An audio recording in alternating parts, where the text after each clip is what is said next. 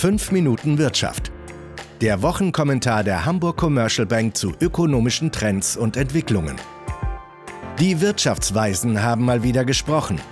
Die deutsche Wirtschaft wird deutlich langsamer wachsen, als die meisten Experten das vor einigen Monaten noch erwartet haben. Die gute Nachricht ist, Deutschland kann gegensteuern. Die schlechte, die Regierung macht nur wenig Anstalten, das Ruder herumzureißen. Dabei wäre jetzt eine gute Gelegenheit, zukunftsweisende Investitionen anzustoßen. Herzlich willkommen zur neuen Podcast-Ausgabe von 5 Minuten Wirtschaft mit Chefvolkswirt Cyrus Della Rubia. Der deutsche Konjunkturmotor ist ins Stocken geraten. Das hat jetzt auch der Rat der Weisen in seinem Kurzgutachten festgestellt, in dem das Beraterteam der Bundesregierung die Wachstumsprognose auf 0,8 Prozent für dieses Jahr nach unten revidiert hat.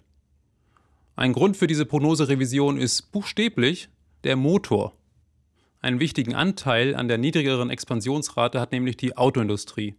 Die hat es versäumt, ihre Modellreihen rechtzeitig für das neue internationale Abgastestverfahren WLTP zu zertifizieren.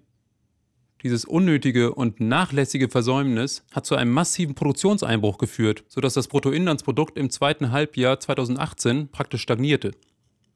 Dazu kam noch der Sondereffekt eines niedrigen Rheinpegels, das hat die chemische Industrie belastet, und dann ist es bei der Konjunktur ähnlich wie beim Auto. Wenn man abgebremst wurde, braucht man eine Weile, bis das alte Tempo wieder erreicht wird. Gut, Ihnen dürfte auch bekannt sein, Analogien sind so lange gut, wie sie nicht überstrapaziert werden. Und so ist es auch bei diesem Bild. Die deutsche Konjunkturdynamik ist zwar von Sondereffekten beeinträchtigt worden, aber an das alte Wachstumstempo wird man erstmal nicht wieder herankommen. Gleichzeitig stellen die Gutachter richtigerweise fest, dass man von einer Rezession noch weit entfernt ist. Dessen ungeachtet sollte klar sein, dass die Wirtschaftspolitik an der Verlangsamung nicht vollkommen unschuldig ist. Fakt ist, dass die Wirtschaftsaktivität nicht nur unter den beschriebenen Sondereffekten leidet, sondern dass die Zeit reif war für eine Verlangsamung. Fachkräftemangel, eine Infrastruktur am Limit und ein ungewöhnlich hoher Auslastungsgrad im verarbeitenden Gewerbe. All das fordert seinen Tribut.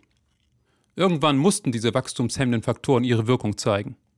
Zudem sind die Brexit-Unsicherheit, die von den USA losgetretenen Handelskonflikte sowie die langsamere Gangart Chinas für die deutsche Volkswirtschaft mit einer Exportquote von sagenhaften 47 Prozent gleich drei Damoklesschwerter. Nun ist es so, dass das Schwert, das Dionysos von Syrakus über Damokles an einem Rosshaar aufgehängt hatte, nicht heruntergefallen ist. Ähnlich gehen wir davon aus, dass aus den angesprochenen Gefahren keine Katastrophen werden. Ja, wie geht es also weiter mit der deutschen Konjunktur? Auf jeden Fall zu träge. Das Potenzialwachstum dürfte in diesem Jahr unseres Erachtens, und hier weichen wir von der Meinung des Sachverständigenrats ab, auch im kommenden Jahr nicht erreicht werden. Das ist grundsätzlich nichts Ungewöhnliches, sondern eher typisch für Konjunkturzyklen. Eine Weile wächst man über Potenzial und eine Weile unter Potenzial. Aber die Bundesregierung sollte angesichts der aktuellen Haushaltsdebatte in sich gehen, denn teilweise ist die wirtschaftliche Eintrübung auch hausgemacht. Denken Sie an die Infrastruktur. Die Regierung könnte durch die richtige Politik dafür sorgen, dass die Konjunkturerholung rascher einsetzt und vor allem, dass das Potenzialwachstum angehoben wird. Allerdings rächt sich jetzt der Fokus, den die Große Koalition auf Sozialausgaben wie etwa die Mütterrente und die Absenkung des Rentenalters gelegt hat. Denn die werden jetzt zum festen Ausgabenblock werden und außerdem den Fachkräftemangel verschärfen. Man kann zwar die Bereitschaft erkennen, die Ausgaben auch im investiven Bereich zu erhöhen, aber seien wir ehrlich, wenn es hart auf hart kommt, sind die Investitionsausgaben stets die ersten Opfer von Kürzungen.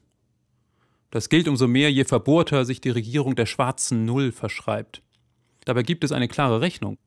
Öffentliche Investitionen, deren Rendite höher ist als die Zinsen, die der Staat zu bezahlen hat, die lohnen sich, weil sie nämlich letztendlich die Einnahmen des Staates stärken. Bei einer Realrendite, die derzeit im negativen Bereich ist, sollte das eigentlich nicht unmöglich sein.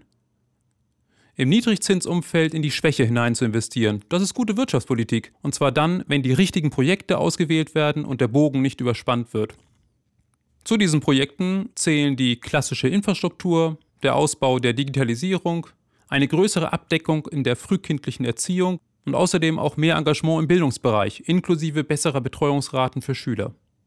Eine über mehrere Jahre laufende Investitionsoffensive in diesen Bereichen dürfte der Wirtschaft nachhaltig helfen Und dann würde auch der stockende Motor in einem Sektor nicht gleich die gesamte Volkswirtschaft in Mitleidenschaft ziehen.